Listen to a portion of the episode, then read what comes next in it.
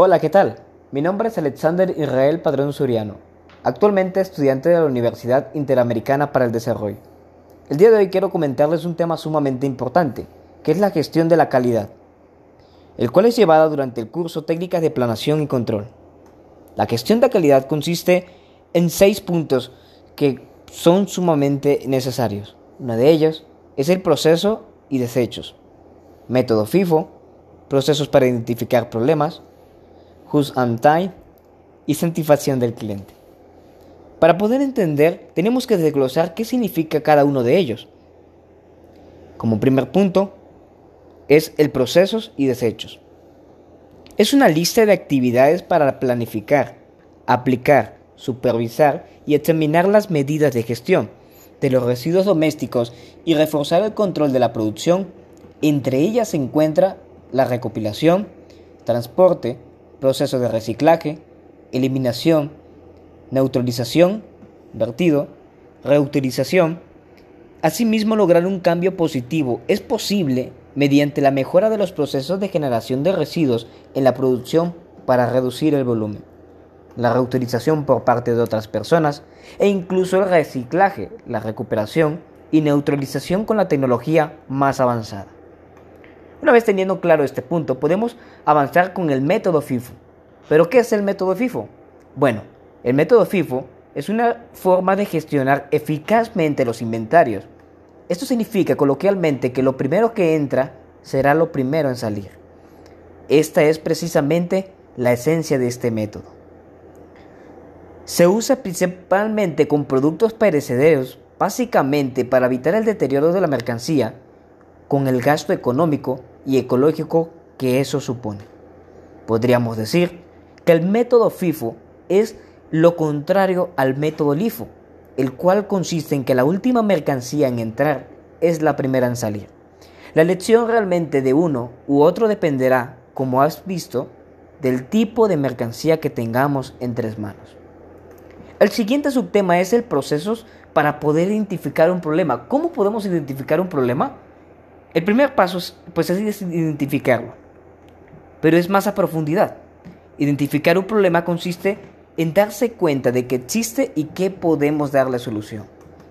Podemos detectar nosotros el problema e incluso percatarnos de situaciones que podríamos mejorar, o puede ser el resultado de una propuesta. En cualquier caso, no basta con detectarlo, sino que debemos enunciarlo correctamente.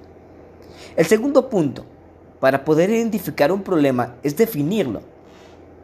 Definir un problema consiste en especificar las condiciones iniciales que deben tener el objeto o sistema que vamos a desarrollar con el proyecto. Estas condiciones iniciales pueden ser de varios tipos. El siguiente punto es fraccionarlo. Definir un problema consiste en fraccionarlo o incluso descomponerlo entre otros o más sencillos para poder abordarlo mejor.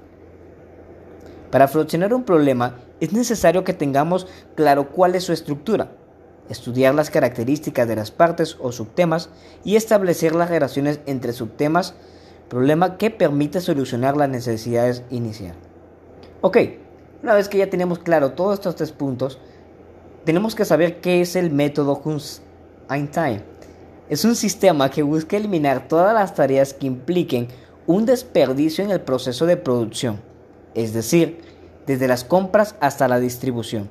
Por lo tanto, uno de los objetivos principales consiste en producir justo lo necesario en el momento necesario, además de ofrecer un producto o servicio de calidad para que el cliente y garantizar su satisfacción con el menor consumo de recursos posibles. A esto yo podría decirle que se le denomina eficiencia. Satisfacción del cliente. Ok, una vez que una empresa tenga claro lo que quiere, define el problema o la situación que tiene, logre eficientar sus procesos y reducir sus gastos, podemos obtener clientes satisfechos. ¿Pero en qué consiste tener clientes satisfechos? Bueno, la satisfacción del cliente es la base de los sistemas de gestión de calidad. Es lo primordial en este tema. Los clientes necesitan productos y servicios que satisfagan sus necesidades e incluso sus expectativas. Los requisitos del cliente pueden estar especificados por el cliente de forma contractual o puede ser determinados por las propias organizaciones.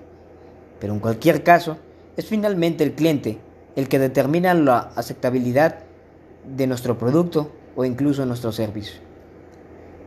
Bueno, hemos llegado a la conclusión de este tema y podemos darnos cuenta de la importancia que tiene la calidad, ser eficientes en nuestros procesos y satisfacer las necesidades de nuestros clientes y asimismo lograr la reducción de nuestros gastos como empresa.